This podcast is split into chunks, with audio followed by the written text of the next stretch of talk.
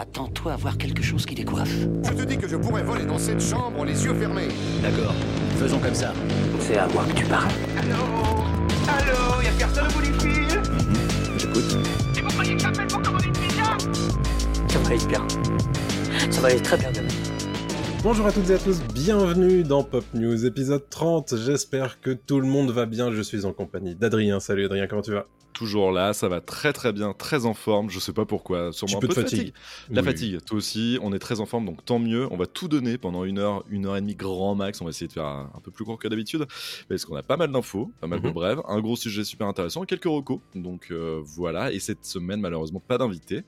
Peut-être que la semaine prochaine, il y en aura un. On est en train de travailler là-dessus. Je sais que vous commencez à vous y habituer un petit peu. Voilà, c'est vrai qu'on a réussi à avoir pas mal d'invités. Ah, Les gens ne viennent plus nous voir, tu sais maintenant, ils viennent voir les célébrités qui, qui se succèdent. Les collabs, Dans, ils viennent voir dans les ce podcast, bien entendu. Ouais, ouais, bah ouais. Merci à tous ceux en tout cas qui nous ont euh, découverts avec ces différentes apparitions d'invités, bien entendu.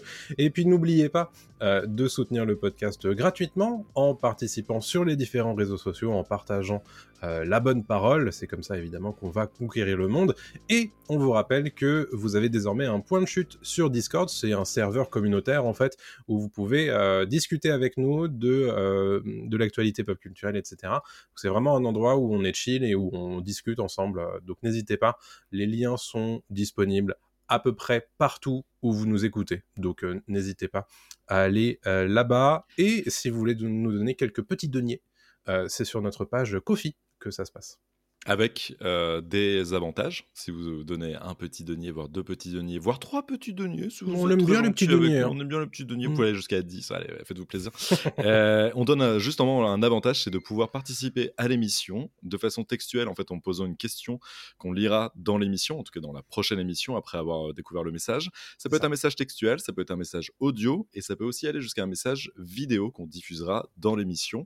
Donc, en général, ce message-là, on le met en avant si c'est une question. On veut pas juste que vous nous disiez c'est génial ce que vous faites, les gars. Vous avez le droit. hein. Vous avez le droit, faites-le, il n'y a aucun souci. Mais c'est plutôt une question liée à la pop culture, à laquelle nous on peut répondre, et on se fera un plaisir bah, voilà, de, de le faire et de vous mettre en avant. Euh, peu importe le format, que ce soit textuel, audio ou euh, visuel. C'est bien résumé tout ça. Euh, Qu'est-ce que c'est que Pop Métier. News? Quand même Euh, Pop News, c'est votre récapitulatif hebdomadaire de l'actualité pop culturelle. Et chaque semaine, on a une section brève avec en bref qu'est-ce qui s'est passé la semaine dernière, le point box-office d'Adrien sur les recettes dans le monde et en France, le gros sujet, une discussion en général sur la pop culture bien entendu, les sorties de la semaine, le radar des sorties, et puis une section reco, anti-reco, on verra en fonction de euh, ce qu'on a décidé de regarder ou de jouer cette semaine. Et cette semaine, petit avant-goût, on vous va vous parler de deux séries. Allez, on commence tout de suite par les brèves, Adrien. Je crois Let's que c'est toi qui commences, puisqu'on a eu une flopée de trailers cette semaine, et particulièrement ce week-end, notamment grâce à ce qu'on appelle la CCXP, la Comic Con Experience, qui a lieu, me semble-t-il, au Brésil, et qui est un petit peu le moment où euh, bah, les studios se sont dit, viens, on va communiquer. Allez, vas-y. Et notamment George Miller, George Miller et son Furiosa, Furiosa, qui est le préquel de Mad Max Fury Road, euh, qui met en scène Anya Taylor-Joy et Chris Hemsworth. C'est exactement ce que vous avez vu dans Fury Road, mais avec Anya Taylor-Joy et Chris Hemsworth. Ça raconte en fait le passé de Furiosa, la jeunesse de Furiosa, comment en fait elle s'est plus ou moins euh, fait euh, capturer. euh, en tout cas, elle a été enlevée à sa famille quand elle était jeune et comment elle est devenue la Furiosa jouée par Charlize Theron dans Fury Road. Ça a l'air super, les images sont vraiment incroyables. On sent que l'étalonnage n'est pas encore fini, qu'il y a plein de choses à faire. Donc déjà, rien qu'avec ça, ça donne envie. Ça peut être un film fou furieux comme l'était Fury Road il y a bientôt 10 ans. Malheureusement, le temps passe vite. mais C'est vrai. 2015 déjà. Euh, l'impression que le film est sorti hier et qu'il est encore euh, vachement, vachement bien euh, par rapport à, à ce qui se fait aujourd'hui. Hmm. Et donc Furiosa a l'air euh, exceptionnel avec une euh, prothèse euh, nasale de Chris Hemsworth, pas piqué des hannetons. J'avoue. Au début, j'ai eu du mal à le reconnaître. J'ai fait ah ouais, c'est Chris Hemsworth. Méconnaissable. voilà, ils l'ont dit. Euh, c'est dur d'en les dire Chris Hemsworth, mais ils ont réussi quand même. Et le film sort en 2024. On n'a pas de date exacte. On Mhm. vous en parlait récemment. euh, George Miller et Marel présentés au Festival de Cannes, donc en mai 2024, comme ça avait été le cas à l'époque avec Fury Road. Il y a de grandes chances pour que ça se fasse, vu que le trailer est prêt, la post-prod est en, est en cours.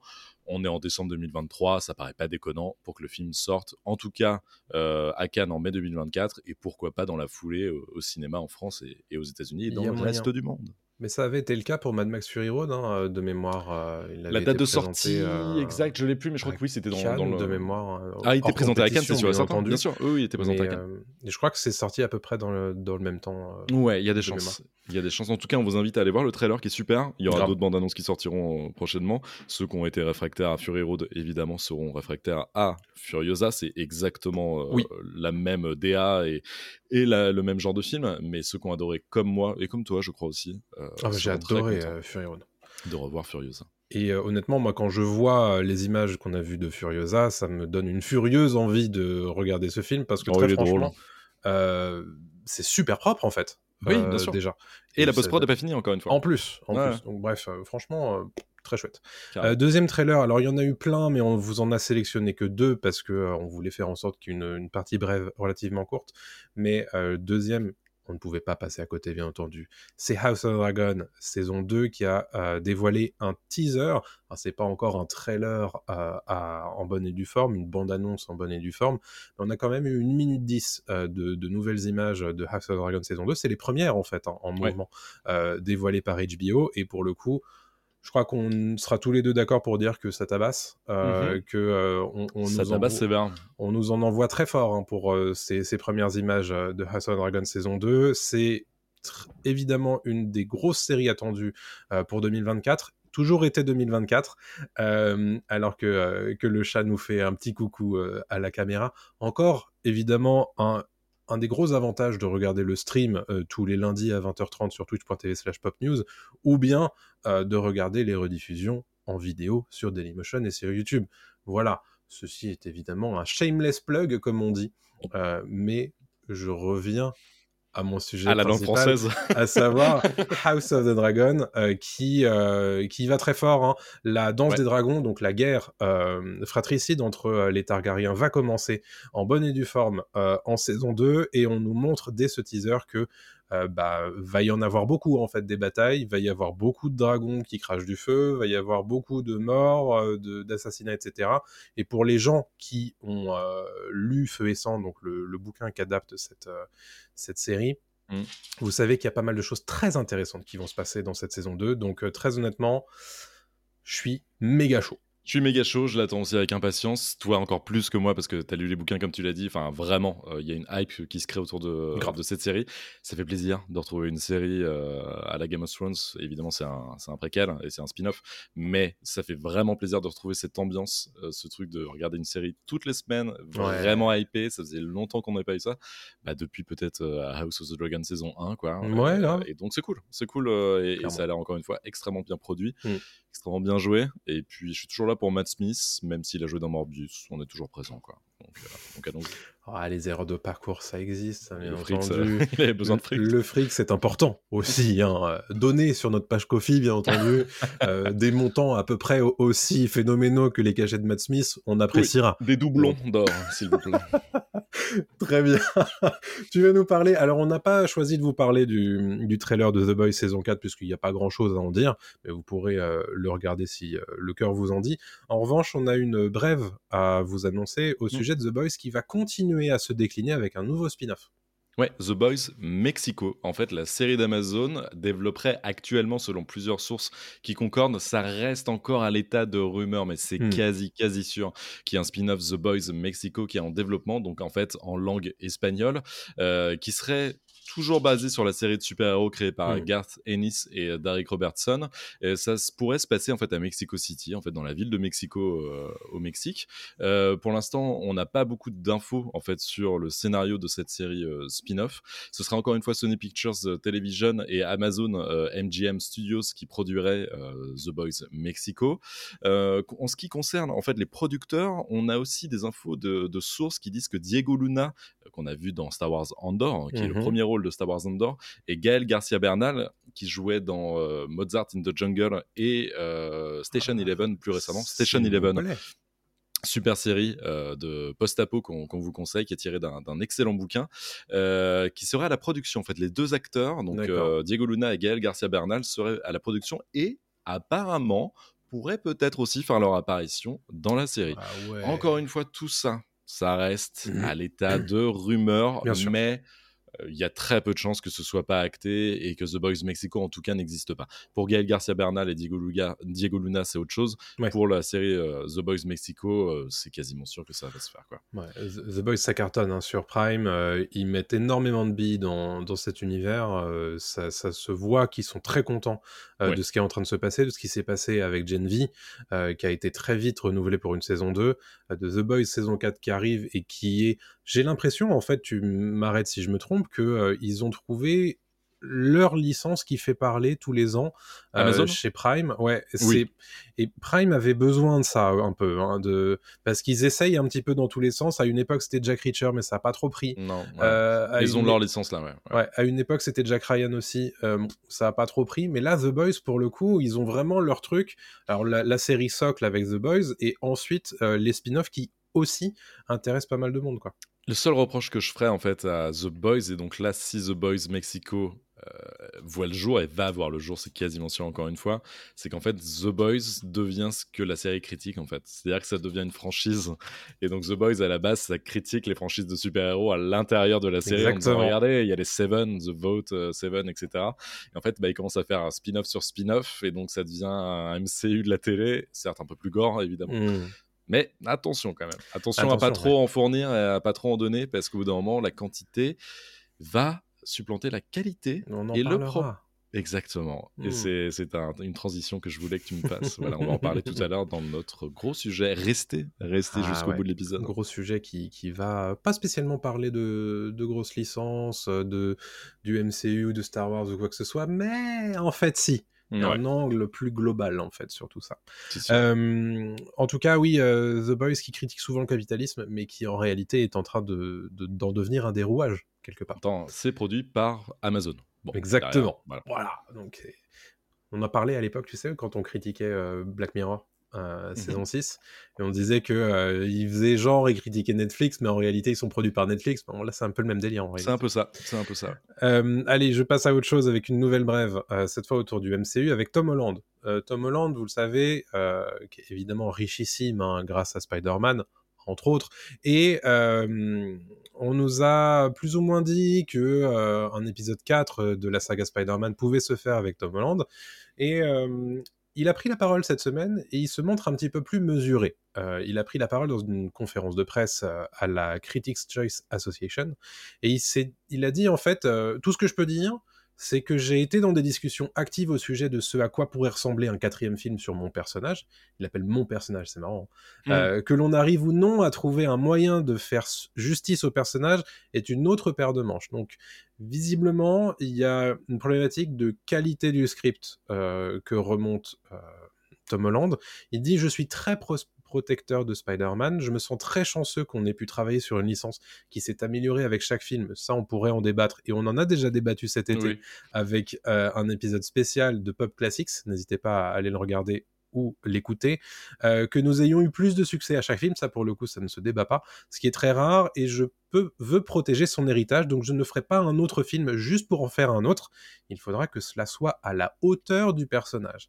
Donc il douche peut-être un petit peu les espoirs, ou alors peut-être qu'il est dans une négociation salariale aussi avec Sony et Marvel, et que cette prise de position, elle est là aussi faire en sorte qu'ils alignent le carnet de chèques et que euh, ils augmentent un petit peu son salaire. On Mm. va rappeler quand même qu'en février, Kevin Feige nous disait que euh, l'épisode 4 de Spider-Man était d'ores et déjà en train d'être pensé et écrit par des scénaristes. Il disait qu'ils avaient des grosses idées. Et en juin, on avait Tom Holland qui disait qu'il avait déjà eu des réunions et des discussions autour de cet épisode 4, mais qu'ils en étaient encore qu'au début. Donc on a l'impression que publiquement, c'est plutôt Tom Holland qui freine Oui. autour euh, de, de Spider-Man 4.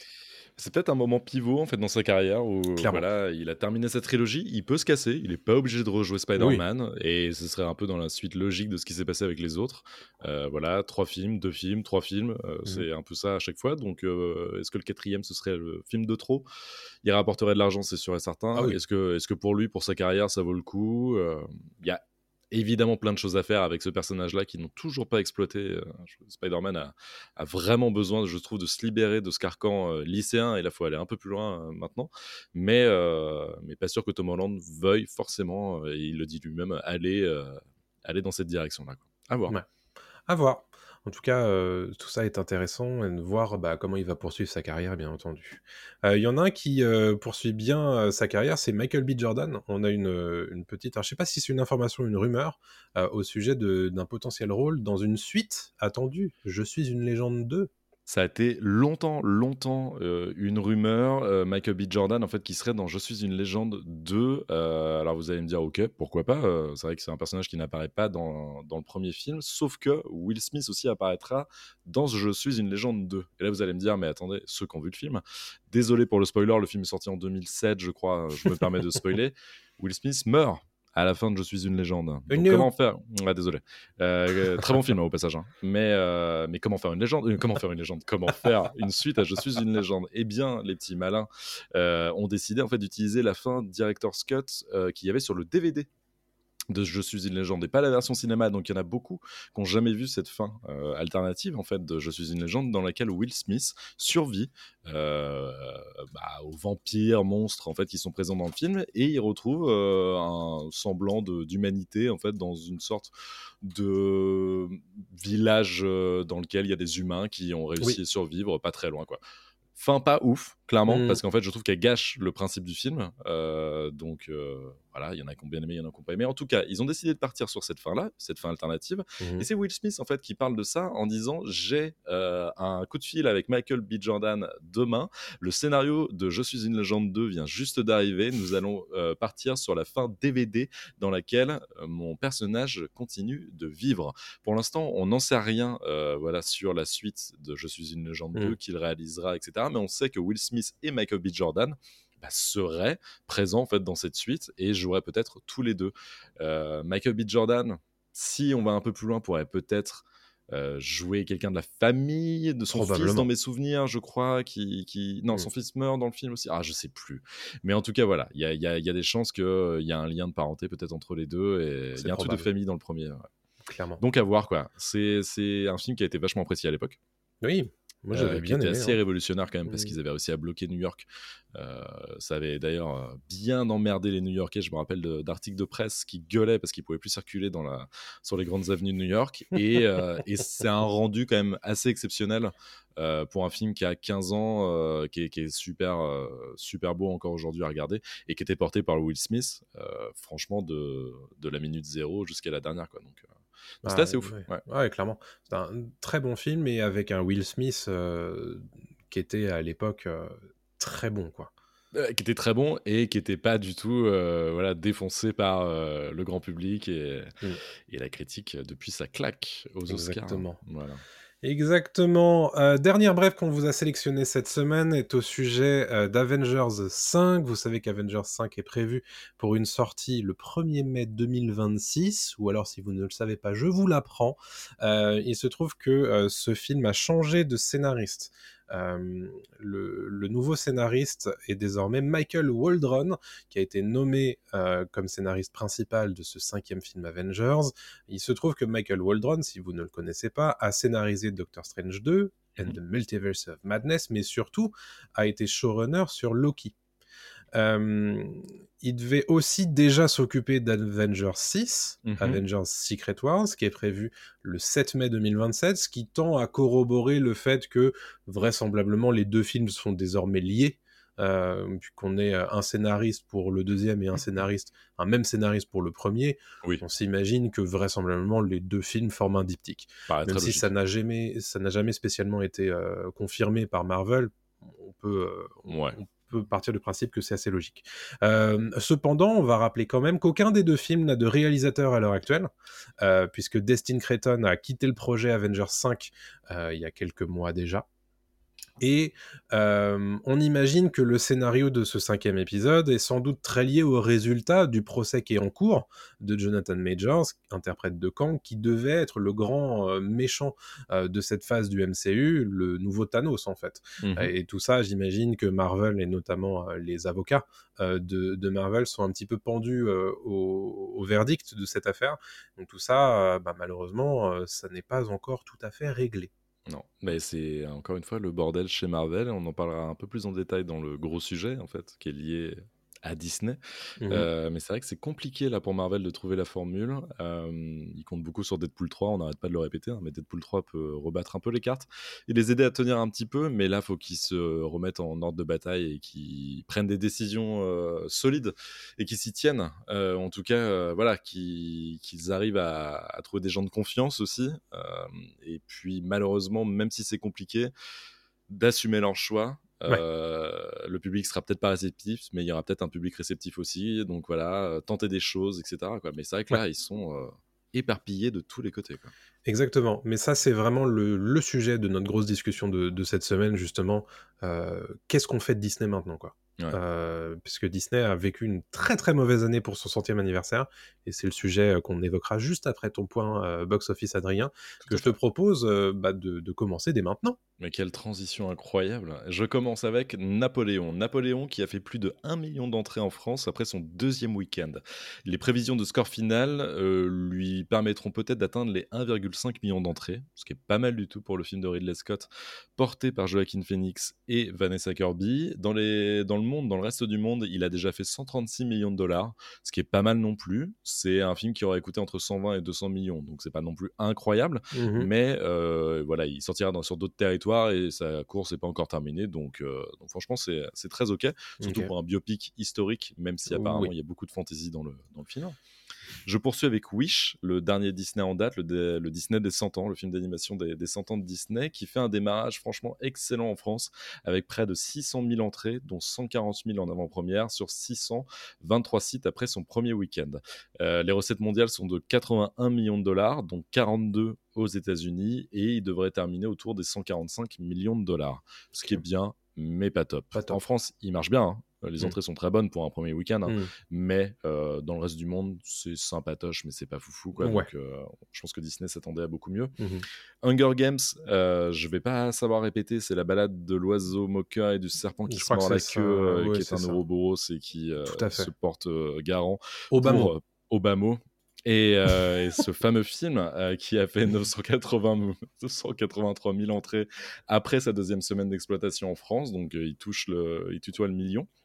Et dans le monde, il a fait 243 millions de dollars. Donc là, franchement, c'est excellent. Euh, la franchise Hunger Games se porte encore super bien. On avait peur que justement le fait qu'il n'y ait plus euh, Katniss Everdeen, euh, voilà, le personnage principal, euh, justement fasse un peu obstacle voilà, au succès de, de Hunger Games, et ben pas du tout. Eh ce préquel qui est un petit peu consacré en fait à, à Snow, le, le Mhm, grand méchant tout de, à fait, ouais. de- de la saga d'origine, euh, fonctionne euh, du feu de Dieu. Je poursuis avec Le Garçon et le Héron, le dernier film des, des studios Ghibli de Hayao Miyazaki, qui a fait 1 436 000 entrées après son cinquième week-end en France. Euh, il dépasse en fait la première exploitation du voyage de Chihiro en France, qui avait fait 1,42 million à l'époque de sa sortie. Donc je dis première exploitation parce que évidemment le film, le voyage de Chihiro, était ressorti en France euh, quelques années plus tard, et euh, le record de Miyazaki en France, en fait, c'est 1,7 million, ce qui est en fait le score de, du voyage de Chihiro après toutes les ressorties. D'accord. Est-ce que le garçon et le héron ira jusque-là? Ça me paraît compliqué. Ouais. Est-ce qu'il aura le droit à des ressorties plus tard?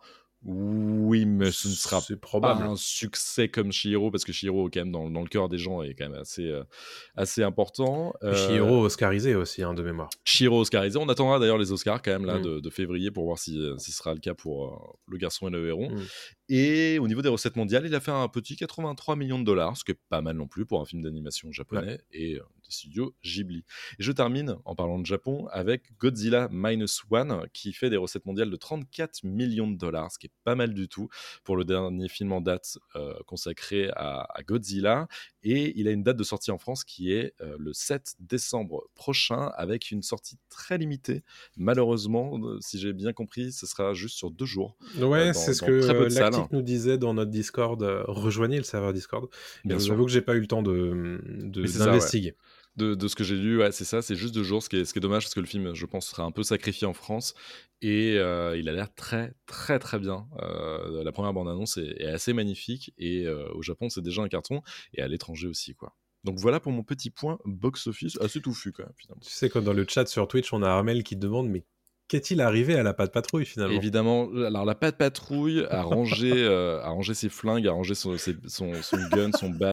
Euh, voilà, c'est fini la patte patrouille. Je ne peux pas malheureusement te donner les chiffres exacts parce que je n'ai pas trouvé euh, les, les montants récoltés par la patte patrouille au fil des, des semaines et leur super pouvoir de ouf. Je te propose euh, d'aller sur notre Discord et de poser ta question en audio ou en vidéo ou en texte euh, en utilisant notre page Kofi si tu veux nous soutenir. Et là, fort. je te répondrai avec grand plaisir et je prendrai le temps de me renseigner sur les super pouvoirs de ouf de la patte patrouille. C'est dur à dire. Voilà. Ah, il est fort. Merci Armel. Ah, il est fort, il est fort. Euh, très bien. Bah écoute, euh, je pense qu'il est venu le moment euh, de faire notre grosse discussion. Je précise juste semaine. avant, on a une question un très, très intéressante quand même d'Armel dans le chat. Quand est-ce que tu feras un top box-office 2023 Eh bien, je pense que je le ferai d'ici une semaine ou deux. On Mm. va attendre quand même que, que certains films sortent, qui continuent un petit peu leur, leur Ouais. performance. Mais il y a déjà en fait un top 10 qui se dessine pour la Clairement, France ouais. et qui ne devrait pas bouger. hein. Même là, il n'y a pas de grosses sorties qui permettent de, de le faire bouger. Mais d'ici une. Semaine ou deux, je ferai un. Je ferai un top box-office et n'hésite pas à poser ta question sur le Discord avec Kofi. Voilà, allez, j'arrête. Allez, participez bien sûr sur le Kofi. Euh, c'est à partir de 1 euro par mois, donc c'est vraiment pas cher. N'hésitez pas. Si Mm. vous en avez les moyens, ça nous aide beaucoup. Euh, c'est la fin du point box-office, du coup, et du point euh, commercial. Par la même occasion, notre gros sujet de la semaine, on a décidé de pas le dédier spécifiquement à un truc euh, autour d'une licence, euh, parce qu'on en a beaucoup fait euh, ces, ces dernières semaines, mais euh, on s'est dit, il y a un constat à faire quand même euh, autour de Disney. Euh, Disney a vécu une année très compliquée en 2023, c'est l'année de ses 100 ans, c'est une année qui est complexe pour les productions de Disney en tant que telles, c'est une année qui est complexe pour les productions Marvel, Ouais. C'est moins complexe pour Star Wars cette année parce qu'il y a quand même euh, Ahsoka qui, qui cache un petit peu, qui est l'arbre derrière la forêt. Mais euh, mais c'est pas une année très, euh, très puissante pour, pour le conglomérat.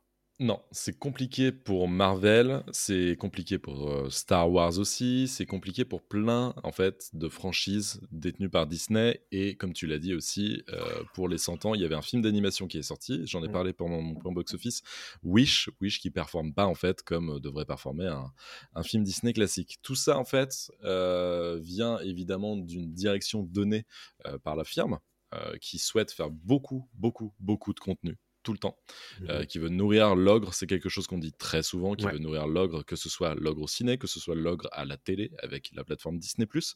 Et si on a voulu en parler ce soir, c'est aussi parce que son PDG à Disney, le PDG actuel, donc Bob Iger, a fait beaucoup de commentaires sur euh, justement euh, l'état de santé de, de Disney et notamment, il a parlé du dernier film en date de chez Marvel, The Marvels. Il s'est dédouané un peu, euh, même totalement en fait, Mhm. euh, sur la contre-performance de The Marvels au cinéma en disant que c'est pas de ma faute. En fait, c'est juste parce qu'il n'y a pas eu de supervision euh, sur le plateau de tournage à cause du Covid. Mm. Euh, voilà, une explication qui est un peu sortie du chapeau comme ça. On ne sait pas trop euh, ce que ça veut dire. C'est, c'est- ça n'a rien à voir avec la qualité, ça n'a rien à voir voilà, avec euh, le produit final. Euh, donc pour lui, en fait, c'est dû au Covid, ce qui est très facile comme, comme justification. On rappelle que The Marvels a réalisé quand même des recettes extrêmement décevantes avec Mhm. seulement 77 millions de dollars aux États-Unis et 187 millions de dollars dans le monde. Euh, c'est sûr et certain euh, qu'il ne dépassera pas la barre des 100 millions de dollars aux États-Unis Mhm. et qui ne rentrera pas du tout dans ses frais. Ouais. Euh, donc ça, c'est un peu euh, pas la goutte d'eau qui fait déborder le vase parce qu'en fait ça a toujours été, euh, ça fait un bout de temps en fait que c'est compliqué pour, pour Disney, Mhm. mais c'est vraiment un ajout supplémentaire pour, euh, bah, pour la mauvaise santé de, du Mm. studio. Quoi.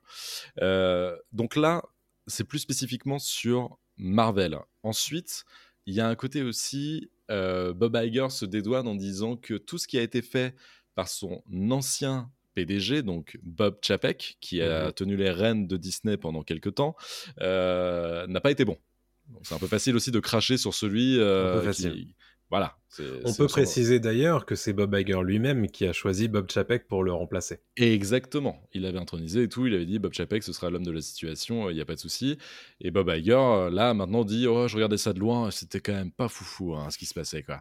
Bah, tu dis Bah ouais, mais gars, c'est un peu facile maintenant aussi, quoi, encore peu. une fois, de se dédouaner en disant Bah c'est l'autre, c'est pas moi. Quoi. Bon. Mm.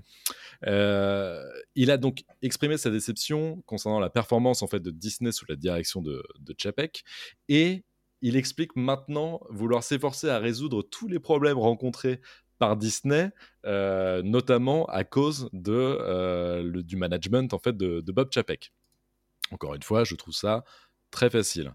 Euh, il a nié, ça c'est intéressant, il a nié les rumeurs de vente des activités de, de, de télé de Disney, tout en expliquant vouloir faire moins de quantité à la Mhm. télévision, vouloir maintenant privilégier la qualité et non plus Mhm. la quantité. Il s'est rendu compte qu'en fait, bah, le public n'était pas dupe, qu'au bout d'un moment, en fait, plus tu lui files de séries, moins il a envie d'en regarder, Euh, Bien sûr. parce qu'il se rend aussi compte que la qualité n'est pas au rendez-vous. Donc, là où c'est un move intelligent de la part de, de Bob Iger, c'est qu'il va réduire la voilure sur notamment ce qui va être Marvel et, et Star Wars, mais Mm. plus Marvel, parce que Marvel, quand même, avait euh, les yeux plus gros que le ventre. Bah, les signaux chez Marvel sont vraiment très mauvais en ce moment. Exactement, et puis il faut voir le nombre de séries Marvel Mm. qu'il y a eu. Il y en a eu beaucoup sur Star Wars, mais Marvel, euh, Ouais. mon Dieu, quoi. Enfin, il y en a eu, il y en a eu beaucoup trop, quoi. Ouais. Pour des histoires qui sont pas forcément très intéressantes, pour des produits euh, qui sont pas forcément terminés au niveau des VFX, euh, des effets spéciaux, voilà, etc. C'est compliqué. On essaie de créer une euh, cohérence globale à la télé plus au ciné, ça ne fonctionne pas. Donc voilà. J'ai l'impression que Bob Iger là-dessus, il comprend que il faut se calmer un petit peu. Et pareil au cinéma, il va falloir se détendre un petit peu. Pour ça que on n'a qu'un Deadpool 3 en 2024 et qu'on n'aura Ouais. pas d'autres Marvel. Comme ça, on laisse le temps aux scénaristes de bosser, on laisse le temps aux réalisateurs Mm. d'avoir leur vision et on laisse le temps au truc justement d'être hypé et Mhm. euh, au public en fait d'attendre de nouveau un produit. Je suis désolé d'appeler ça un produit parce que on va pas se mentir, les Marvel sont des produits, Oui. des films, voilà, d'attendre des, des- des films Marvel. Alors qu'avant, en fait, on était gavé, nourri, etc. Je parle beaucoup trop depuis quelques Non, non, minutes. Je mais vais te laisser la parole et me dire ce que tu en penses. Euh, c'est une belle mise en contexte déjà euh, et qu'il faut faire parce qu'il y a beaucoup de trucs et Disney c'est tentaculaire. hein, euh, Il y a eu tellement de rachats, euh, il y en a dans tous les sens en fait. Et euh, alors il faut juste rappeler quand même que Bob Iger c'est euh, l'ancien PDG de Disney Company de 2005 à 2020.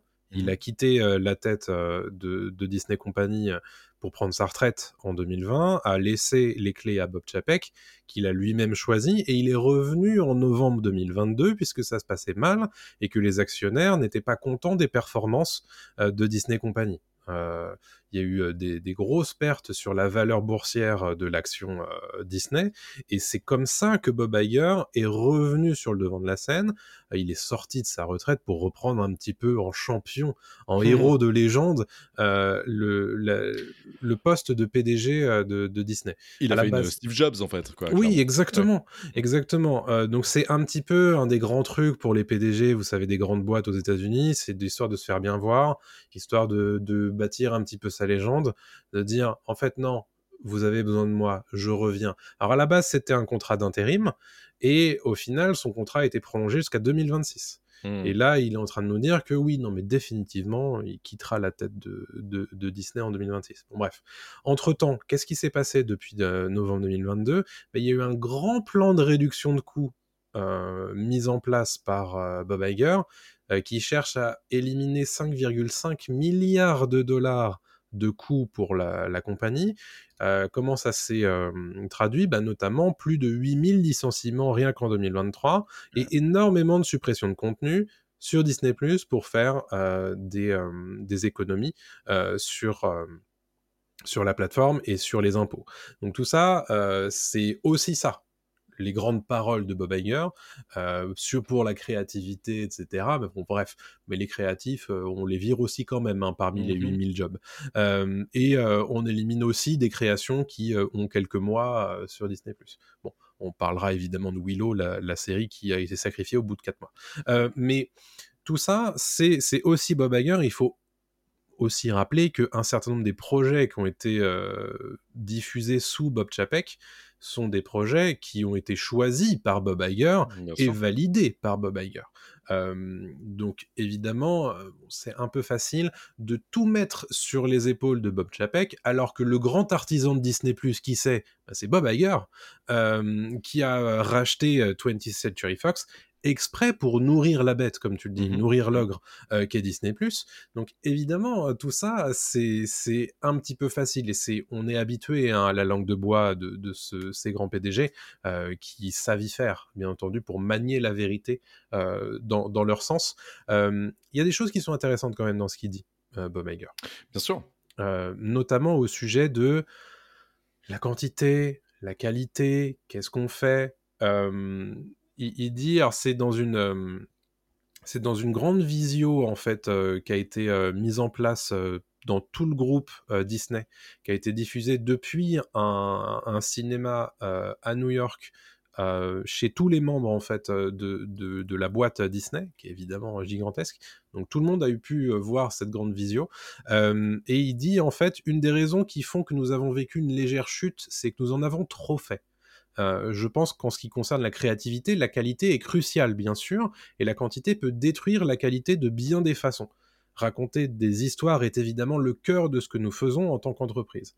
Et euh, il dit en fait que ce qui l'intéresse maintenant, c'est plus tant la quantité que la qualité. Alors ça, euh, très honnêtement, c'est un des poncifs les plus euh, vus et revus de, de l'histoire de l'humanité, j'ai envie de te dire. Mhm. Mhm. Il dit, il enfonce une porte ouverte en fait en, en disant ça. Euh, évidemment que euh, si euh, il y avait la quantité et la qualité dans toutes ces productions, il dirait pas ça. Ben Mais non. là, le fait est que ils, ils sont en train de se prendre un mur chez Marvel, chez Disney, parce que bah en fait trop de quantité euh, tue la qualité, mais c'est c'était une donnée. Tu veux dire, tu, poses la question à n'importe qui, tu te dire évidemment que t'en fais trop. Mais je comprends pas pourquoi ils ont choisi cette euh, méthode-là, cette recette-là. De se dire, tiens, on va, les, on va leur bourrer de, de, de contenu euh, sur, sur tous nos, nos médias, que ce soit, enfin, médium, que ce soit la, la télé, le ciné, euh, etc. Et ça peut fonctionner. C'est trop. Je, je, je comprends pas, en fait, le move. Je, je, me, je me demande encore pourquoi ils ont, ils ont bourré comme ça. Parce Mm. que c'est même pas une excuse du Covid, parce que tout ça, c'était prévu bien avant. Et, et alors, oui, il faut faire du chiffre. En fait, je comprends pourquoi. C'est parce qu'il faut faire du chiffre et ça rassure les actionnaires et ils se disent tiens, il y a des licences et des franchises qui marchent. Mhm. Mais l'esprit créatif, en fait, existe vraiment pas chez Disney. Enfin, je veux dire, à, à l'époque de l'âge d'or de Disney, il n'y avait pas autant de contenu. Est-ce Mhm. que c'est l'avènement des plateformes qui fait ça? Est-ce que c'est parce que maintenant elles sont toutes euh, Je pense, toutes je pense que tu, tu touches à un truc hyper important qui est euh, les plateformes. Ouais. Et Disney Plus existe parce que Netflix existe. C'est-à-dire Oui, oui. que ils ont vu qu'il y avait un acteur qui était extrêmement dominant, qui les a euh, complètement dépassés sur des choses sur lesquelles ils n'avaient pas envie de se présenter tout de suite. Et ils se sont dit, mais en fait, il y a quelque chose à faire euh, sur les plates-bandes de Netflix. Donc, ils ont lancé Disney Plus et ils se sont dit, en fait, Disney Plus a les moyens de tuer Netflix. Pourquoi? Parce que on a les meilleures licences. Hmm. On a les meilleures licences et en plus, on est capable de- d'en proposer en quantité. La vérité, c'est que c'est pas vrai. Bah parce que euh, déjà, avoir quatre contenus Star Wars par an, c'est trop. On Mhm. l'a vu. Avoir euh, 10 contenus Marvel par an, c'est trop. Pourquoi c'est trop? Parce qu'ils sont pas capables d'apporter une vision qui est claire et euh, harmonieuse, mais aussi un produit intéressant, un contenu intéressant à regarder. Euh, combien d'entre vous dans le chat, par exemple, ou euh, qui sont en train de nous écouter dans ce podcast, ont raté euh, la plupart des productions Marvel de cette année et de l'année passée Ouais, Et- plein, c'est sûr et certain. et plein, parce qu'en fait, il y en a trop et que elles sont devenues dispensables. À l'époque où euh, un Star Wars sortait en 99, c'était l'événement. Pourquoi? Parce qu'on n'en avait pas eu depuis 83. Bien sûr. Et, Bien sûr. Et, le, mode de diffusion aussi. Ah bah évidemment. Euh, dans le chat, c'est dit aussi, les Pixar se retrouvent un petit peu euh, mis, mis à l'écart, et c'est vrai. Genre, Pixar, on en a parlé dans une émission dédiée. Pixar n'est plus le Pixar de l'époque parce qu'en Mhm. fait, maintenant qu'il y a du Pixar sur Disney, exclusivement sur Disney, malheureusement, le film en pâtit. Euh, tout ce qui est Alerte Rouge, Soul, euh, Luca, etc., sont des films considérés comme mineurs maintenant par Ouais. beaucoup, des films qui sont passés à la trappe, des films qui n'ont pas été vus. Euh, et euh, Pixar maintenant fait des choix de sortir ses films au cinéma parce qu'ils ont compris, enfin Pixar, Disney on va dire, Mm. parce qu'ils ont compris que euh, pour le, la bonne santé, encore une fois je parle de bonne santé euh, du studio, il fallait sortir certains films au Ah, cinéma. bien sûr. Je pense que tu sors un Vice Versa 2 au cinéma, comme c'est le cas dans, dans quelques temps, et tu le sors sur Disney ⁇ Ah, le film n'a pas du tout la même portée, il n'y a pas du tout la même hype, Bien sûr. parce que malheureusement, le contenu consommé à la télévision est du contenu snackable. C'est ça la télé. J'adore la télévision, je serais, j'adorerais la télévision toute Bien ma vie. Il y, a des- il y, y a des choses incroyables à la télévision qui sont bien mieux qu'au cinéma, euh, et vice-versa. Mais la télévision, malheureusement, à ce côté, affalée sur le canapé à mater des séries. C'est tout. C'est Le cinéma, c'est une vraie démarche. Je parle du Ah, cinéma, le, lieu cinéma. Ouais. Le lieu cinéma, c'est se déplacer, aller au cinéma, regarder un film, qu'il Mhm. soit bon, qu'il soit mauvais. On fait la démarche d'y aller. Mater une série, Mhm. mater un film chez soi, c'est une démarche qui est nulle, enfin qui n'est quasiment qui Ouais. est inexistante pour moi. Et, et tu vois, c'est hyper intéressant parce que depuis tout à l'heure, on parlait que de Marvel, on parlait que de Star Wars, on parlait que euh, de Disney, et on ne parlait pas de Pixar. Mhm. Et c'est hyper intéressant parce que ça fait deux ans, en fait, euh, que chez Pixar, il n'y a plus grand-chose qui sort en salle de cinéma, en dehors de Buzz l'éclair et d'élémentaire récemment. Euh, et, et ça, et, et Lactic est d'accord avec nous dans le chat, là sur Twitch, je pense que ça a abîmé la marque Pixar aussi. Parce que, encore une fois, ça c'était euh, de, de l'arrogance un peu de la part de Disney. Parce que, qu'on le dise, enfin, il faut le dire, Disney, ils sont numéro un à l'heure actuelle dans, dans le divertissement mondial. On peut rien dire contre ça. Mais, euh, c'est arrogant de se dire, moi je mets mon film Pixar sur ma plateforme, du coup, je vais faire des millions d'abonnés en plus sur Disney+. C'est une vision court-termiste. Exactement. C'est une vision court-termiste, c'est une vision pour faire du fric rapidement, c'est une Mm. vision sans créativité, sans, sans mettre à l'honneur les, les talents, sans, sans penser du tout au, au contenu. En fait, tu penses à la rentabilité et tu penses au fric avant de penser au contenu. C'est pas les seuls, c'est pas, pas les premiers, c'est pas les derniers, il y en aura d'autres. Warner a fait la même chose hein, avec HBO En Max pire. à l'époque. hein. En pire, Warner, Mm. parce que Warner, en fait, même euh, à tel point qu'ils ont préféré euh, supprimer des films, euh, que les films ne voient pas le jour pour des raisons Mhm. financières, en fait. Euh, Pour, pour parle de raisons- Bad Girl notamment, de je Scooby-Doo. Je parle de Scooby-Doo, je parle de, de Coyote, Bibi P. Coyote qui, qui sortira pas, etc., etc. Tout ça, c'est dangereux. Tout ça, c'est dangereux parce qu'en fait, ça met en péril des, des, des gens du métier, ça met en Ouais. péril des, des acteurs, ça met en péril des scénaristes, ça met en péril des techniciens qui, qui bossent.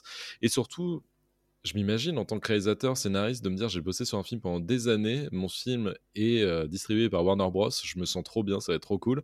Du jour au lendemain, on m'annonce euh, hop, le coup près, le film ne sortira jamais. t'imagines c'est-à-dire Pas en direct ou DVD ou vidéo, le film ne sortira Jamais.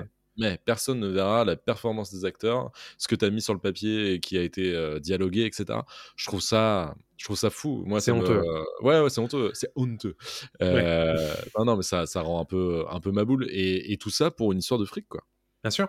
Mais ça, c'est on a, on est vraiment, on a vraiment basculé dans quelque chose en fait post-Covid.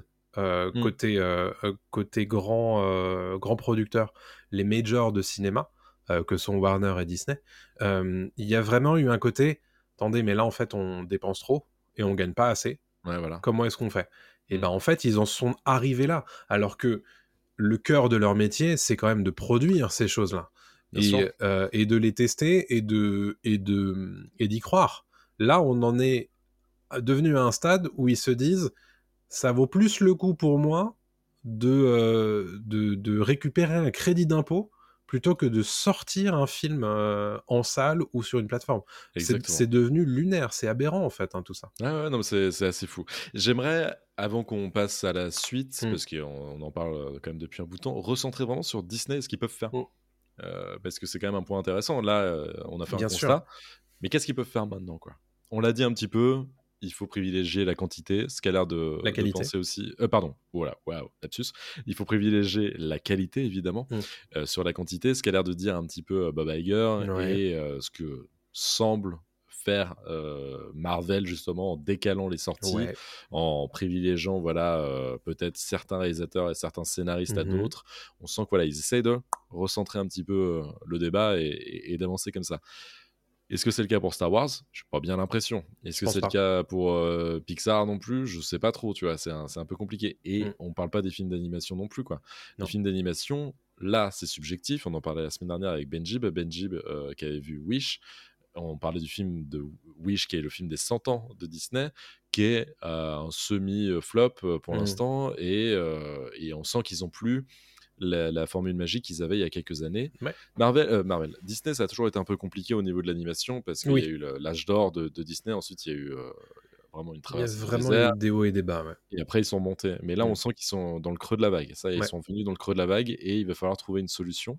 Je trouve que c'est depuis Vaiana que ça, ça déconne un peu. Et surtout, en fait, je crois, mais c'est un truc que je sors un petit peu comme ça du chapeau, mais euh, que c'est depuis qu'ils ont commencé à adapter en live action leur, euh, leur grand succès que Mm. les gens ont commencé à se dire ah bah l'imagination chez Disney en fait elle est plus trop présente et ils ne sortent plus vraiment de trucs très originaux et ils font une ressucée de tout ce qui faisait euh, le succès de Disney il y a, il y a des années et n'empêche pas de marcher hein. je parle pas du, du, Mm. Box-office hein. je parle vraiment juste du côté créatif des choses Ça, fait un moment hein, qu'ils font des, des remakes euh, en live action, hein, mais euh, Bah, le premier pour moi c'était le livre de la jungle de John Favreau je crois qui avait commencé à être euh, qui avait été un live action euh, ouais. Après, il y en a, il y en a eu d'autres. Il y a eu des Cendrillon, il y a eu des trucs, mais c'était moins, euh, Ouais. moins impactant et moins survendu aussi euh, que, euh, que le Roi Lion, par exemple. Euh, Oui. Mais, euh, mais c'est vrai qu'il y a une industrialisation de, de ces remakes live action. Et ça, c'est une problématique globale, en fait, euh, pas que chez Disney, mais Disney étant le numéro un du divertissement et le premier producteur, évidemment qu'ils en font beaucoup plus. Mais ce qui se passe, en fait, c'est que euh, effectivement, il y a une problématique de manque de vision, de manque d'imagination, de, de se dire, en fait, euh, là, à l'heure actuelle, on est en train de faire des ressucés de, de ce qu'on a fait il y a 50 ans, il y a 40 ans, il y a 30 ans, il y a 20 ans. plus, plus même avec Blanche Neige hein, bien sûr. sortir. Et qu'est-ce qu'on va faire dans 50 ans? C'est- C'est-à-dire que tu vas avoir du mal à faire une ressucée de ta ressucée, tu vois ce que je veux dire? Si, tu le, feras, tu le feras avec le nouveau euh, format. Ouais. Si, si, oh bah, dans 50 ans, euh, t'inquiète pas. Format vertical. euh, On sait pas ce qu'il y aura déjà, est-ce qu'il y aura un 50 ans, mais il, y dans 50 aura, ans, il y aura un des hologrammes. ouais, Version des hologramme hologrammes. du Roi Lion. Quand on aura 80 piges, on ira voir le Roi Lion en Dans le VR métavers. de l'espace, ouais, dans le métavers en fait. On vivra le Roi Lion, on sera Simba, on sera Simba, c'est tout. Euh, Mais, je te euh, porterai comme ça. Ah ouais, je suis chaud. je suis chaud. Petit vieux là. Je, je ferai Rafiki et, avec Simba. avec ma, ma couche pour, pour euh, homme sénile. Exactement. Euh, mais euh, non, non, mais pour répondre un petit peu à, à la question euh, sur cette histoire de qu'est-ce qu'ils peuvent faire. Moi, je pense qu'il y a très clairement besoin de un proposer des nouvelles choses, Mhm. même si ça coûte moins cher pour les rassurer. C'est pas grave, mais juste créer le nouveau terreau pour faire euh, faire de nouvelles choses, potentiellement trouver de nouvelles licences, parce que Ouais. c'est c'est des choses qu'ils étaient capables de faire il y a encore quelques années, il y a, il y a encore euh, des décennies, euh, mais là, à l'heure actuelle, ils ne sont que dans la réutilisation de leur catalogue existant. J'ai aucun fait. problème avec le fait qu'ils le fassent, mais qu'ils ne fassent que ça, ça c'est un souci. Complètement. Euh, et la deuxième chose, pour moi, la deuxième piste, c'est laisser reposer certaines licences. La semaine dernière, vous avez fait un, un épisode spécial sur les licences qu'on aimerait revoir. Et la plupart des choses qu'on vous a proposées, c'était des choses qu'on n'a pas vues depuis longtemps. Donc ça, c'est pas un souci de les faire réapparaître. En revanche, des, des licences qui sont déjà surexploitées à l'heure actuelle, peut-être qu'on aurait besoin de les laisser respirer un petit peu, euh, de, de laisser euh, la hype se reconstruire un tout petit peu Ouais. et, de, et de, de permettre aux gens de souffler entre eux. euh, bah, J'ai l'impression que parfois maintenant, en fait, les, les téléspectateurs et les abonnés, c'est un peu des, des oies qu'on gave. euh, de pour, euh, de c'est ça, c'est un peu ça, c'est-à-dire que euh, bouffe mon contenu et pendant ce temps-là, tu vas continuer à payer. Sauf qu'au bout d'un moment, en fait, ces contenus-là, comme on l'a dit depuis tout à l'heure, ils sont trop nombreux pour qu'ils soient de qualité. Donc, je pense qu'ils ils- ils feraient mieux, et ça réduira les coûts, de faire moins, mais de faire mieux. Mais de faire mieux. Non, mais t'as tout dit. T'as tout dit. Je pense qu'on peut, on peut conclure ce sujet euh, là-dessus, mais, euh, mais entièrement d'accord avec toi. Allez. Euh, Est-ce que vous êtes d'accord avec nous, euh, vous, dans les chats euh, différents, dans les commentaires, n'hésitez pas à le dire sur Dailymotion, sur YouTube, bien entendu, et là où vous nous trouverez sur les différents réseaux sociaux, on vous attend, bien entendu, et sur le Discord. N'oubliez pas le Discord.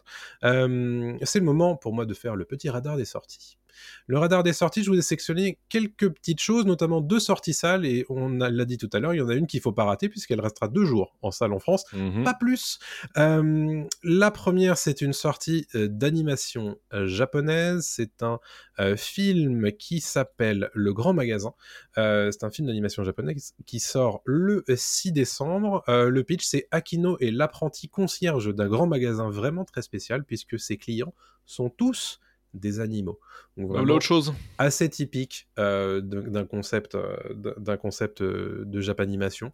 Ça a l'air assez sympa.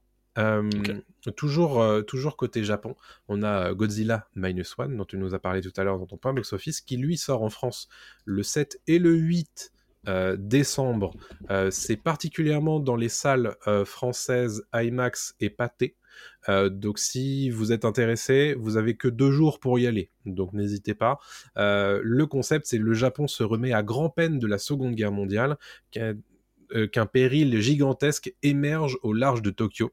Et Koichi, un kamikaze déserteur traumatisé par sa première confrontation avec Godzilla, voilà l'occasion de racheter sa conduite pendant la guerre. Et il paraît que c'est vraiment très bien. Ouais, Donc, ça a l'air euh, génial. Donc franchement, regardez la bande-annonce, si ça vous chauffe, euh, bah, c'est peut-être le moment de pas le rater. quoi. Un peu comme Shin Godzilla qui était pas sorti chez nous et euh, franchement profitez-en. hein. Exactement. Euh, en streaming, je vous ai sélectionné une série Netflix qui s'appelle Pax Massilia, qui est écrite et réalisée entre autres par Olivier Marchal. Euh, un groupe de policiers aux méthodes particulières traque un dangereux criminel afin d'éviter que Marseille ne plonge dans un bain de sang. Du classique, Marseille du bébé. policier, du mauvais flic, du bon flic, peut-être pas. Euh, voilà, on, on connaît hein, les productions Olivier Marchal. Ça risque d'être très efficace. On, on Mhm. connaît, euh, on connaît euh, ce qu'il est capable de faire. Et puis côté jeux vidéo, euh, c'est pardon, Pax Massilia, je sais pas si je l'ai dit, c'est à partir du 6 décembre euh, sur Netflix. En jeux vidéo, on a Avatar Frontiers of Pandora qui sort le 7 décembre sur à peu près toutes les plateformes. Euh, c'est euh, bah, c'est un jeu. Euh, c'est un, jeu en, en mode euh, vue subjective euh, sur Pandora où l'on incarne bien sûr un, un avis. Euh, ou un- je sais même pas si c'est un avatar ou un avis, mais peu importe. On, on, Je pense que c'est un avis. on regarde. les, les trucs de gameplay Ouais, de ça a l'air. Euh, et Ça on fou, hein. explore Pandora, etc. Bon, c'est la dernière grosse production euh, jeu vidéo qui sort cette année. Qui, qui sort en catimini. hein. Euh, moi, les, seules bandes annonces qui sortent, c'est des, des, des bandes annonces PlayStation, ce qui est pas bon signe en fait. Ça veut dire que les autres communiquent pas dessus. euh, C'est pas très très bon. Ouais, ça, ça me chauffe pas des masses, mais écoutez, euh, je vous le note parce que bon, c'est quand même une grosse sortie. Et puis euh, le dernier que je vous ai sélectionné, c'est un jeu de rôle Warhammer 40 000 Rogue Trader. Alors vraiment jeu de rôle à l'ancienne. Euh, donc euh, si c'est le genre de choses qui vous euh, qui vous chauffe euh, et c'est un univers qui vous parle, euh, n'hésitez pas à, à aller checker ça. Faites attention quand même au, euh, au, au test au, au moment de la sortie du jeu euh, pour ne pas acheter un jeu qui serait euh, pas forcément très bien fini. Euh, Mhm. C'est un truc qui est quand même assez connu de, de la part de, de l'éditeur et du développeur, donc faites attention quand même, renseignez-vous. Euh, voilà pour mon radar des sorties. On va terminer cette émission euh, qui sera plus courte que la semaine dernière, mais c'est normal, on revient à notre format d'une heure avec deux recos. Euh, on a vu ça. Qu'est-ce que ça vaut? Et Adrien, c'est toi qui commence, puisque Ah. je te donne la parole avec For All Mankind. Exactement, For All Mankind, qui est une série Apple TV+, euh, qui est super. Excellente série. Série euh, d'Uchronie, en fait, dans laquelle les Russes ont posé le pied sur la Lune avant les Américains. C'est génial. Ça part de ce simple constat-là, ce simple euh, changement, en fait, dans l'humanité, mais qui change tout. Parce qu'à partir de ce moment-là, en fait, euh, les Américains vont redoubler d'efforts pour euh, justement aller très très vite et s'installer sur la Lune, comme le font les Russes. On va vite s'apercevoir que les Russes ont aussi envoyé une femme sur la Lune, euh, ce qui fait que les femmes vont avoir de plus en plus d'importance euh, au sein de la NASA. Donc ça, en fait, ça devient une série féministe. En fait, c'est- une série d'un coup très actuelle alors qu'elle se Mm. passe dans les années 60. C'est euh, c'est super. Évidemment, bah, avec tous les conflits qu'il peut y avoir entre les femmes et les hommes dans les années 60, la place de la femme est pas la même en en 1969 qu'en 2023. Donc c'est très compliqué pour les femmes de, de faire leur place. Et tu as vraiment plein d'aspects différents parce que tu as la femme au foyer euh, qui, elle, voit son mari euh, astronaute partir sur la Lune. Et d'un côté, tu as aussi sa voisine, euh, qui elle est astronaute et va partir sur la Lune. Donc voilà, il y a beaucoup de, de strates comme ça. C'est super, euh, super intelligent au niveau des, des, dialogues, de la construction de l'histoire. Ça prend son temps. Euh, j'ai mis un tout petit peu de temps avant de me mettre dedans, mais une fois que tu plongé dedans, c'est vraiment super. Les effets visuels sont magnifiques. la Lune est extrêmement bien rendue. les effets justement de silence aussi, c'est très cool. On n'est pas dans Star Wars, c'est-à-dire qu'en fait, quand ils sont en train de marcher et, de, et de faire des, des commandes du moon euh, du moonwalk hein, en fait finalement qui marche et qui court euh, un tout petit peu sur euh, sur la surface de la lune eh bien on n'entend rien d'autre que les communications radio c'est créé par Ronald D. Moore Ronald D. Moore qui était responsable de Battlestar Galactica on retrouve sa petite patte parfois avec des zooms rapides sur des éléments dans mm. l'espace et ça fait plaisir de retrouver ça on, retrouve ce petit truc Battlestar même si évidemment il n'y a pas de bataille spatiale malheureusement c'est très réaliste hein, dans l'idée très réaliste mais il y a des scènes un peu épiques de euh, sauvetage euh, en plein espace. Mais on y croit. Franchement, c'est très bien, très bien foutu. Il y a du fric, ça se sent, mais fric mm. bien utilisé. Super acteurs. Joel Kinnaman, euh, Joel Kinnaman qui joue donc le héros, vraiment le le, good guy, euh, l'américain, euh, voilà, astronaute qui, qui, va sur la Lune, mais qui en fait a des failles et des fêlures évidemment. Et, euh, et tous les autres acteurs sont, sont vraiment excellents et, et, ça parle vraiment aussi de, de changement entre les années parce que là où ils sont très malins, c'est qu'entre deux épisodes, il peut s'être écoulé plusieurs mois. Et moi, je suis actuellement dans la saison 2, il y en a Euh, dans la saison 2, en fait, il y a un saut dans le temps, saut dans le temps de plusieurs années, et donc on débarque, je vais spoiler, dans les années 80. Et en ah. fait, tout, tout change. en fait, ouais, les années 80, c'est un truc qui existe. Hein. Les années 80, et en fait, évidemment, tout change, et donc tu as toute cette génération MTV plus tous les changements qu'a apporté la série avec le fait que les Russes aient posé le pied sur la Lune. Ce qui fait qu'en gros, bah, c'est pas forcément les mêmes présidents, ce qui fait que c'est pas forcément les mêmes événements qui sont arrivés, etc., eh etc. Donc à partir du moment où tu as changé le, passé, bah, tu peux faire un peu ce que tu veux, mais tu gardes quand même une part de réalité et c'est très très cool. Donc vraiment, ça, ça tacle plein de thèmes, l'homosexualité, le féminisme, ça tacle euh, la place de, de l'homme, le mal alpha, etc. C'est très très actuel tout en étant dans le passé, je trouve ça super. Très cool. Euh, bah, ça me chauffe. en tout cas, Apple TV+. Et ben justement, moi j'ai aussi une série Apple TV+, euh, dont j'ai envie de vous parler puisque j'ai regardé les trois premiers épisodes de Monarch euh, Legacy of Monsters. Alors c'est une preview en fait de mon avis puisqu'il y a 10 épisodes au total hein, sur, euh, sur cette saison 1. Alors qu'est-ce que c'est? Monarch Legacy of Monsters, c'est une série Apple TV+, qui est créée par Chris Black et développée par Chris Black et Matt Fraction, qui est un scénariste de comics, euh, et qui est campé notamment par Wyatt et Kurt Russell, et qui mhm. jouent le même rôle à 50 ans d'écart, peu ou prou. Euh, c'est une série qui fait partie de la licence du Monsterverse, où on avait bien sûr Godzilla, King Kong, etc. Et c'est centré sur l'organisation de Qui s'intéresse aux, apparitions des titans, les fameux monstres du Monsterverse. Et euh, donc, on suit d'un côté, un an après la réapparition de Godzilla en 2014 via euh, le, euh, le, film de, Gareth Edwards. Mm-hmm. Euh, on suit Kate et Kentaro Randa, qui sont euh, euh, deux, demi-frères et demi-sœurs, qui découvrent qu'ils sont demi-frères et demi-sœurs lors d'un voyage à Tokyo de, Kate. Alors d'ailleurs, il y a des images de Tokyo, et alors moi tout de suite ça m'a parce que ça m'a fait revivre un petit peu mon voyage. J'ai envie d'y retourner. ils découvrent qu'ils sont demi-frères. Ils découvrent qu'ils sont demi-frères et demi-sœurs, et surtout que leur père, qui est disparu depuis un an, et donc depuis l'apparition de, de Godzilla, leur cachait énormément de choses. Donc ils essaient un petit peu de, creuser tout ça, donc il y a une partie un peu enquête. Et de l'autre, on suit les recherches de scientifiques protégés par l'officier Lee Shaw, donc qui est euh, joué par Kurt Russell et Wyatt Russell.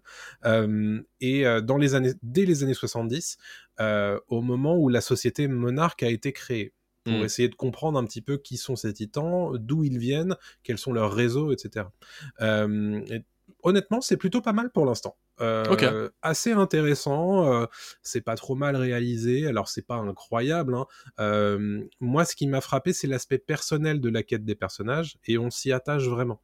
Mmh. Ce à quoi je je m'y attendais pas en fait parce que euh, euh, c'est pas le genre en général quand tu vois une série euh, spin-off d'un d'une licence comme ça tu te dis bon bah c'est vraiment histoire de faire des explosions et, en fait on, s'en fiche des persos. Là pour le coup c'est plus on s'intéresse aux personnages et en plus de temps en temps il y a des explosions un peu sympas. Donc il y a du budget en plus. Il y a des monstres à quasi chaque épisode que j'ai vu à chaque épisode que j'ai vu.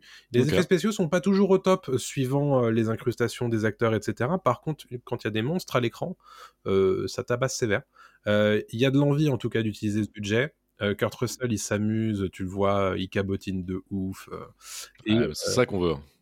et effectivement, Wyatt Russell lui ressemble à fond. Il y a, il y a un moment dans l'épisode 3 en fait, où ils font un, un fade, un fond Ah. enchaîné entre les deux visages, et tu te dis, mais en fait, le mec, il a le même rictus que son père. Quoi. C'est, euh, et, Ah bah ils ont raison, ce serait dommage de s'en priver, hein, de faire des Ouais. montages comme ça. ouais. Clairement. Et très franchement, alors, ils font exprès de se relier un petit peu au film, euh, aux productions du Monsterverse, et Mhm. c'est pas trop mal fait, parce que tu vois, en fait, comment euh, le- les, les civils, en fait, ont été, ont été frappés par ce genre de catastrophe, et c'est, c'est pas mal.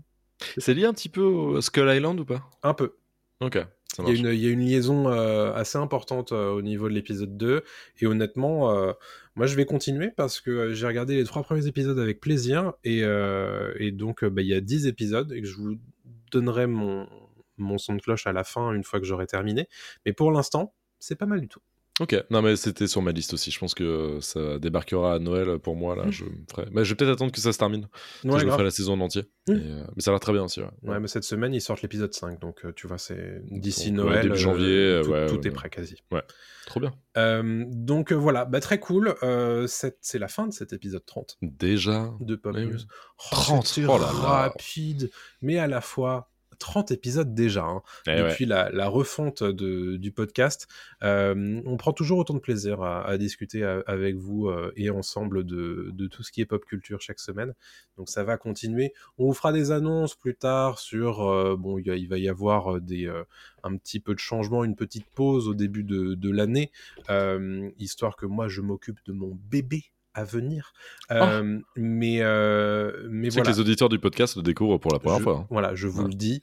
Euh, donc moi j'ai une grande j'ai une vie qui change non, début euh, début 2024 donc évidemment il va y avoir le podcast va devoir s'y adapter et moi aussi.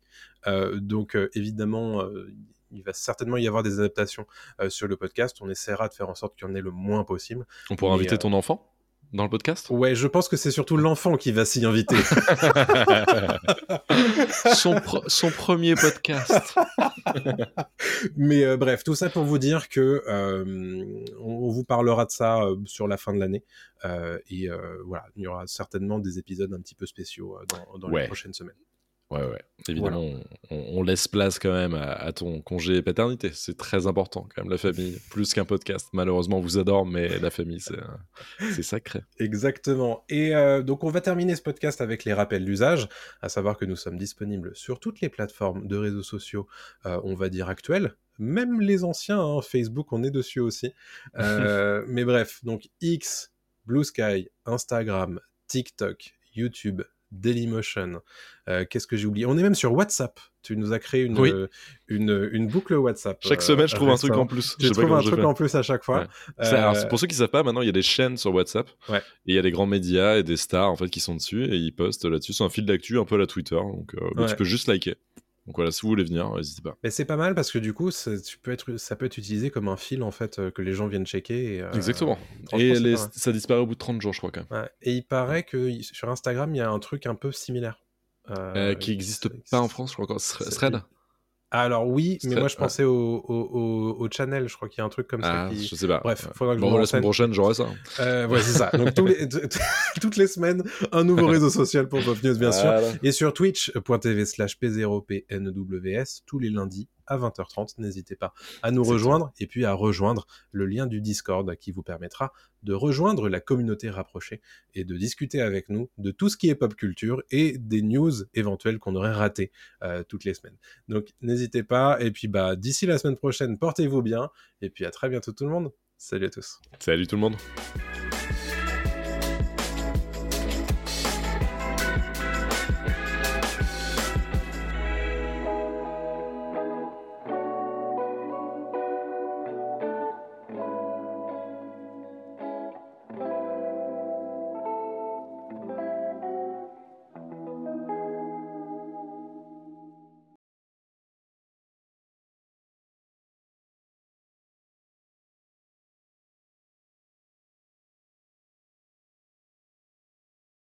La terre est fermée pour la journée. Ramassez vos affaires et rentrez tout de suite à la maison.